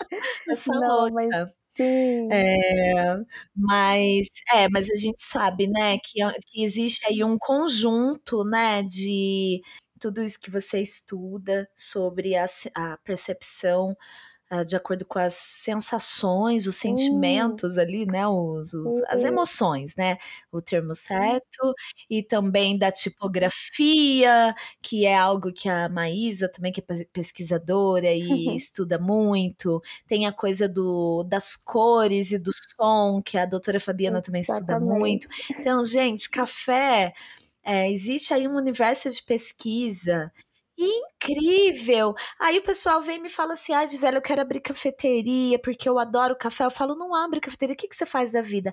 "Ai, eu sou, sei lá", vou vou dar citar o caso igual a Fabi: "Ai, eu sou neurocientista", vai estudar café. É. Abrir cafeteria não dá muito dinheiro, também não. pesquisa, ciência também não, também então não tá tudo certo, gente. Vamos juntos estudar. É, Não dá dinheiro também não dá dinheiro, mas todo mundo ama café, Mas às vezes, né, aquilo que a gente fala, às vezes parece, é, às vezes parece muito simples, né? Ou às vezes parece óbvio, mas não é tão óbvio assim. As perguntas que às vezes a Não gente é. tem, às vezes as deduções que a gente Não imagina é. ter, elas não são o que a gente espera. Então, às vezes a gente pensa o que é o óbvio e não é o óbvio.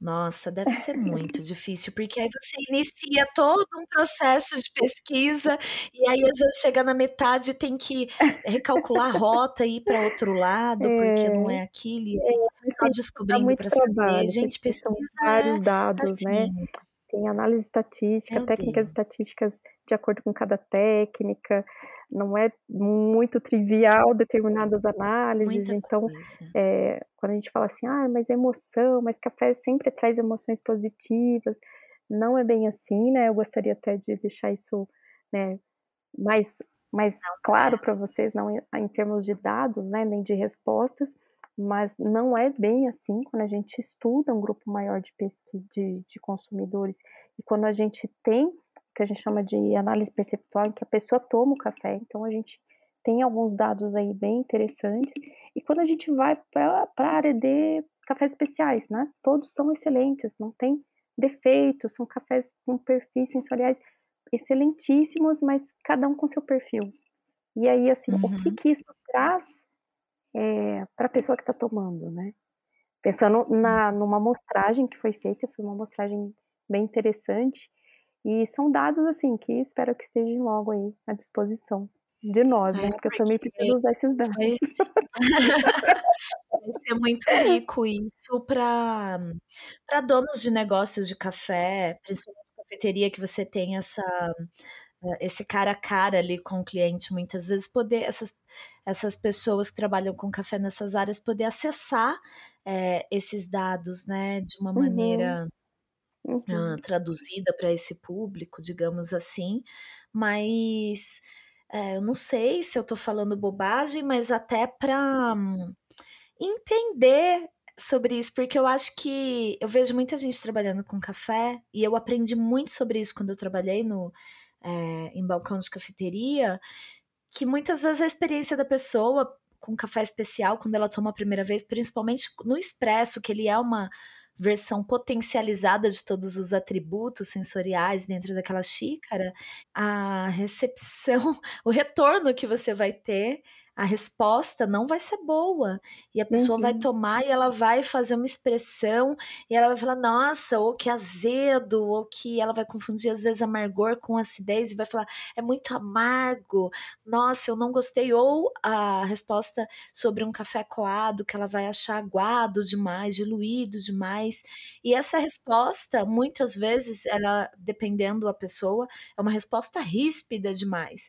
Então Hum. acho que nós profissionais que estamos muitas vezes desse outro lado do balcão, a gente precisa se preparar com um pouco mais de frieza, e frieza entendam, embasamento científico, pra tá pronto pra responder a de uma maneira, né, eh, a melhor maneira possível, pra que esse cliente volte, né, eh, pra que essa experiência possa ser repetida dentro de um outro contexto. Então eu acho que esse tipo de dado, esse tipo de informação, vai ser muito útil dentro com certeza, óbvio, né, que vai ser muito útil, né, gente, olha eu. Mas vai ser assim, nossa, que tesão, cara, esses dados dentro da comunidade do café, sabe. A acho que nossa, eu não vejo a hora, estou ansiosa. É. Ai, eu também, eu preciso usar esses dados inclusive, né, mas enquanto na não não é publicado também eu não posso utilizar. Mas, assim, interessante, né, eu comentar com vocês um pouco, eh, do que que é o estudo com emoções, né, de uma forma aplicada, até para que vocês também pensem, né, pesquisem um pouco sobre o assunto. Teve um um produto, era um chocolate, chocolate já Hum. top, já super bom, as pessoas gostam muito e, enfim. Falei assim: "Bom, mas tem alguma coisa que acho que ainda a gente pode melhorar", porque aquilo que eu comentei com vocês no comecinho do podcast, sempre dá pra melhorar. E o estudo com emoções, às vezes, ele pode ser uma ferramenta bem interessante quando aplicada, né, a, a usabilidade de um certo produto. Então, foram feitos alguns testes com o chocolate, mas não o chocolate em si, mas todo o começo, desde pegar a embalagem, abrir, uhum. morder, mastigar, né, dar a segunda mordida. E assim, resumindo, gente, é, foi feito é, perfil de emoções durante o consumo desse produto. E aí onde descobriu um pequeno problema, né? Tinha uma fase aí em que o estado emocional das pessoas mudava. Entendeu? Nossa. E aí foi aí onde precisou modificar. Ah, Só mostrando um pouco Camila. Ah, isso eu vou deixar lá para o finalzinho, lá no, quando a gente for falar dos resultados, quando eles forem publicados. Tá e aí eu já passo esse link. Mas é interessante. Nossa, gente, eu acho é que eu vou abrir um chocolate já já que eu comprei aqui, só para ficar analisando ali desde o começo. Quais são as emoções? A primeira mordida. Final, é, né? O que, que é. acontece comigo? Essa embalagem, filha da mãe, não consigo abrir essa porcaria. Mentira, gente. Só de olhar para o chocolate eu já vou apagar todo o procedimento aí, vou me entregar totalmente. Chocolate. Até é. parece. Mas é verdade, é muito interessante, né? O barulho do é, o barulho do o som ali, às vezes da embalagem abrindo aquele papelzinho. É. Você sabe o que, que me lembra aquele papelzinho alumínio assim que vem fininho, né? Que vem embrulhado uhum. barras de chocolate? Me lembra, entregando a idade também. Você lembra daquele chocolate surpresa? Vinha os bichos. Os bichinhos, eu lembro. Sim. E o meu pai, ele me dava o é. chocolate é. e ele tirava, porque ele vinha com um postalzinho dentro, né? Ele vinha assim, um, um, um cartãozinho. Um que vinha, né? Falando, né? Ah, onça de não sei onde, contava a história, bem Pantanal, gente, bem Pantanal a história. E aí o meu pai, ele tirava o papel, tirava o cartãozinho e eu tinha que ir passando o dedo em cima do papelzinho alumínio para adivinhar que bicho era. Então, toda vez que eu vou abrir hoje em dia um chocolate que tem aquele papelzinho alumínio muito bonitinho, eu lembro, eu tenho essa recordação boa. Então, pode ser um chocolate ruim que eu já vou perceber com outros né, sentimentos, é um sentimento mais positivo. Esse chocolate por conta do papelzinho. Olha só, que loucura. Mas é isso mesmo, Gi. Então, assim, às vezes a gente já tem um, algumas emoções associadas a determinados produtos, mas quando a gente pensa num grupo grande de pessoas, a gente consegue até minimizar né, essas interferências que acabam sendo pessoais mesmo. Né? Então, cada pessoa tem uhum. a sua uhum. experiência, mas dentro daquele conjunto, né, dentro daquela amostragem, dentro daquela técnica aplicada daquele produto, é, isso já é um erro que a gente considera dentro do teste, que cada um de nós já vai levar a sua experiência, já vai levar o que gosta, o que não gosta. Mas isso tudo é uhum. muito bem planejado, muito bem analisado, calculado, né, por todos os erros aí dentro do, das medidas sensoriais que a gente faz. Mas por isso que senão a gente não faria teste sensorial com ninguém, né? Se não fosse isso. Com certeza, se não fosse a bagagem cultural de cada um, já tem um filtro ali, né? Não tem Exatamente. Como. É, e a gente vai chegando nos finalmente e eu queria perguntar para eu quero perguntar para você como que é, é, é, muito difícil, né? Porque você é pesquisadora, mas você também é consumidora que gosta, apaixonada por café. É, juntando essas duas Camilas, como você vê o mercado de café especial hoje no Brasil? Eu vou refazer Olha, minha pergunta. Uhum. É, como você vê. Como você vê, é, é, a partir do consumidor, como você vê o consumidor brasileiro de café, e não só de café especial, porque acho que a gente está evoluindo também várias coisas. É, o que eu vejo, né, isso um pouco também do que eu acabei vindo, acompanhando o mercado de cafés, e eu como consumidora, é, primeiro que eu não era consumidora de café, e aí eu comecei a consumir o café porque me dava um determinado estímulo, né? Eu ficava acordada, eu conseguia me concentrar mais nas atividades. E no segundo momento eu tive acesso a um café bem diferente, e isso me despertou é, algumas emoções, né? E a partir disso, é, aí a partir disso você acaba querendo repetir essa experiência, né? Essas emoções positivas, né? Como eu comentei com vocês. Então a tendência é, a partir do momento que a gente tem uma experiência e que traz emoções positivas de alta intensidade, às vezes ou de baixa intensidade, mais positivas, elas tendem a ser repetidas por nós. Então a gente vai buscar sempre aquele café que trouxe isso. E geralmente os cafés de melhor qualidade é o que traz para nós, porque é diferente. Quando a gente prova, sendo preparado de forma correta, isso é importante falar, vai trazer para a gente algo muito próximo do que a gente toma, né? O café, né? Que é aquela bebida, é, ela tem um, um, padrão, né? Ela tem uma cor, ela tem é, uma aparência. E quando a gente toma uma bebida parecida com aquilo que a gente já tem de memória, mas ali toda envolvida com vários aromas, doce, isso vai trazer para a gente uma experiência diferente. E pode ser que isso a gente queira repetir sempre. Então, a tendência do mercado é que, a partir do momento que as pessoas vão tendo essas experiências positivas e, né, positivas no sentido de emoções positivas sendo associadas ao consumo de cafés com esse perfil, que foi justamente o que saiu da minha pesquisa, tendem a cada vez mais consumir esse tipo de café. Então, esse é, é lento, é lento. Então, a gente vai levar alguns anos para que todos possam ter essa experiência e a oportunidade de também poder optar pela compra deles. É, tem que ser um produto é, que ele esteja dentro da, do que a pessoa pode conseguir. Né? Então, ela quer aquele produto mas até que ponto ela pode ter aquele produto? É, Muito Esse legal. aí é um ponto também que vai precisar de um amadurecimento do mercado. Com certeza. Nossa, é muito o que eu acho. E eu sempre falo, né? É óbvio que uh, ah, daqui uns anos todo brasileiro vai tomar café especial. Claro que não, mas meu sonho eu sempre falo, até por aqui em entrevistas, que é o meu sonho é que o, o pior café hoje, em termos de qualidade técnica das gôndolas dos supermercados e lojas online também, é, é, eu quero que esse café seja um pouco melhor né? Então, e não que o melhor café seja bebido por todo mundo, mas que o pior café seja tenha uma qualidade é, melhor para a saúde das pessoas e também para a experiência sensorial das pessoas. Porque eu acho que a partir do momento que esses cafés tiverem mais qualidade, menos defeito, menos impureza, zero impureza de verdade e menos defeitos, é, e com torras né, boas, nossa, todo mundo ganha, as pessoas vão passar a consumir mais café, as pessoas vão passar melhor por desafios como que a gente vive hoje, por exemplo, do café estar caro demais por conta de N motivos, inclusive de mudanças climáticas, com risco de quebra de safra e tudo mais.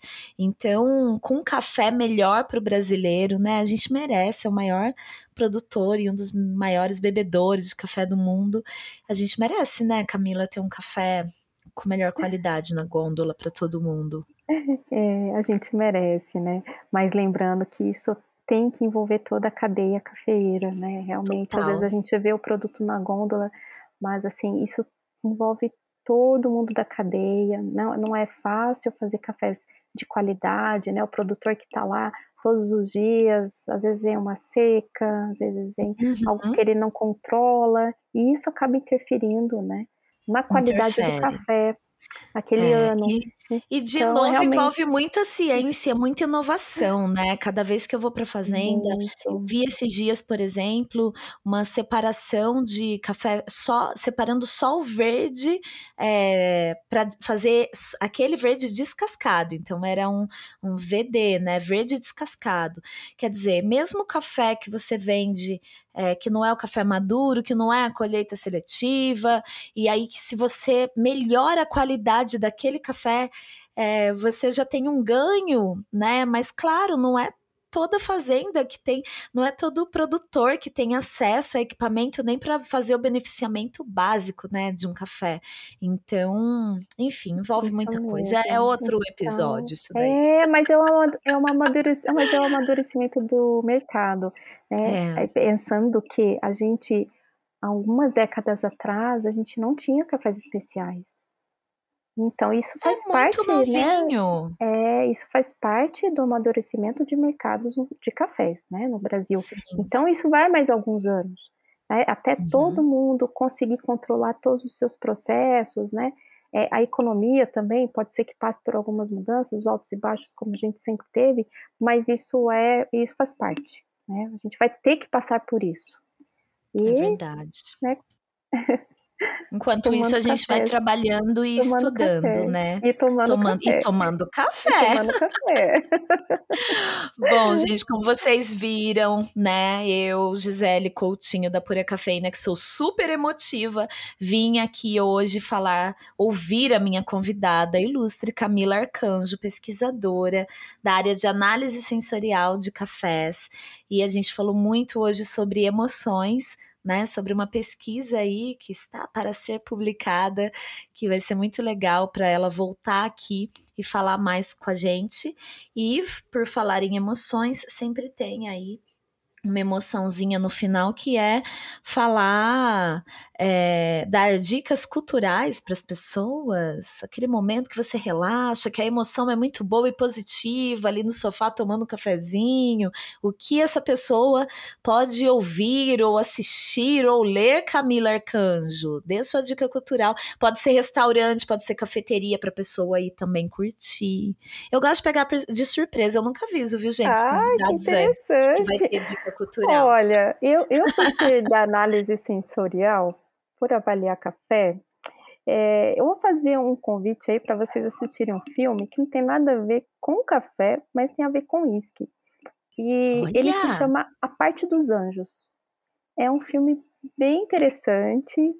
Assim, ele não é. Acho que ele não deve estar em nenhuma plataforma do tipo Netflix, Prime Video. Acho que no YouTube provavelmente vocês vão achar.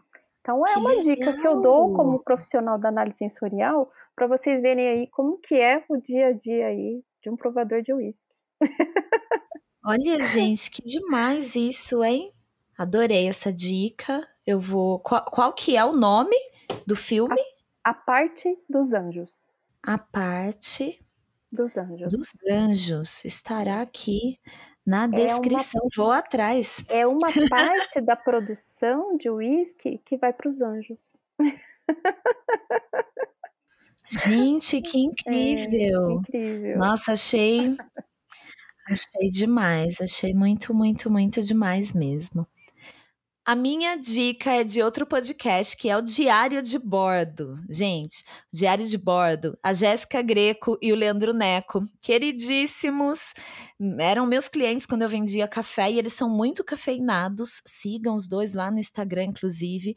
Mas eles criaram o Diário de Bordo no começo da pandemia e eles se comprometeram a gravar 365 episódios. E agora, imagina, né? Eles já estão na segunda temporada. E assim, é maravilhoso. É muito legal. Por quê? Primeiro, porque tem todo dia. Segundo, que eles separam quadros. Então tem um dia que é só séries e filmes e eles debatem aquilo ali entre eles. Tem dia que é, sei lá, tem até receita da, de alguém da família, é, de um prato específico, sabe? É, tem dia que é uh, a história, histórias alheias, história de alguém. só, só ouvindo para ver, mas assim, aqui em casa lavando louça, fazendo faxina, uh, trabalhando com coisas que não exigem assim um foco para eu ficar escrevendo e tal. Eu fico ali ó na companhia do Neco e da Jéssica, que é a melhor companhia. Eu fico rindo, feito uma louca, vira e mexe o Pablo, amor, o que que foi? Eu não tô ouvindo hoje, diário de bordo de hoje. Então, acho muito legal ficar acompanhando um podcast com essa relação, né? Com as emoções todas que a gente falou aqui, eu e a Camila, de acompanhar um podcast diário. Então, ouçam aí em todas as plataformas o Diário de Bordo. E, claro, agradeço novamente todos os apoiadores do podcast Pura Cafeína que estão aí fortalecendo. Eu estou muito feliz, nunca tinha feito uma campanha é, online assim para ter apoiadores financiando um trabalho meu e eu estou assim muito grata todo dia que pisca ali um novo e-mail com um novo apoio.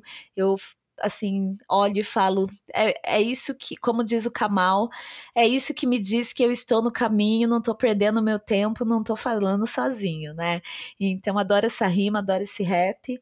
E é isso, gente. Muito obrigada. Quem não apoia ainda, entra lá apoia.se barra pura cafeína com dois Fs. Faça seu apoio, se não puder apoiar todo mês, faça um único apoio, você pode pagar no boleto também, não precisa ser apenas um cartão de crédito. E dependendo do grau ali do seu apoio, você fica sabendo antes quem é o próximo convidado do podcast Pura Cafeína. Então, eu espero vocês lá. Camila, querida, eu agradeço imensamente seu tempo. Eu sei que você é muito ocupada e que você faz muitas coisas. Eu agradeço muito todo o seu trabalho científico em prol do café e da comunidade do café no Brasil e no mundo. E eu quero muito te agradecer. Obrigada por estar aqui. Gi, eu que agradeço o seu convite. Eu confesso que eu fiquei muito feliz de fazer essa gravação desse podcast com vocês, mas por outro lado também um pouco. É... Gente, nunca gravei podcast, hein? É o primeiro. Então, Gi. Ah, eu fui a primeira obrigada. de Camila. Agora a Podosfera toda pode convidar. Pautei é... a Podosfera, hein? Isso é verdade. Então, agradeço muito. Fiquei muito feliz, muito honrada com o seu convite assim, você é uma pessoa que eu tenho um carinho muito grande. Então, assim, é maravilhoso ter feito esse podcast com você. Obrigada. Obrigada, querida. Não me faz chorar de novo, que você já me fez chorar uma vez na vida, hein? Ah, mo momento revelação. Momento revelação, quem ouviu lá desde o comecinho. Na época da faculdade, eu misturava café com Coca-Cola no mesmo copo hum, para ficar acordada para as provas. Gente, eu juro. Uma Olha, esse, essa é a melhor isso. combinação de gerações. Essa foi a melhor combinação de gerações. Café com geração cafeína e geração Coca-Cola. É. Não faça isso em casa. Agora já tem a Coca-Cola. É isso mesmo. Não Mas eu não tomo mais refrigerante. Nem fora de casa. Nunca... E nem fora, nem de, fora casa. de, casa. Tem a Coca-Cola com café. Eu nunca mais tomei é. refrigerante, mas se Coca-Cola com café quiser patrocinar também esse podcast, eu tomo, é. tá? um beijo, Excelente. gente. Até o próximo episódio. Beijo, Camila. Beijo, beijo, gente. beijo gente. Produções. Uhul, bom café. Beijos.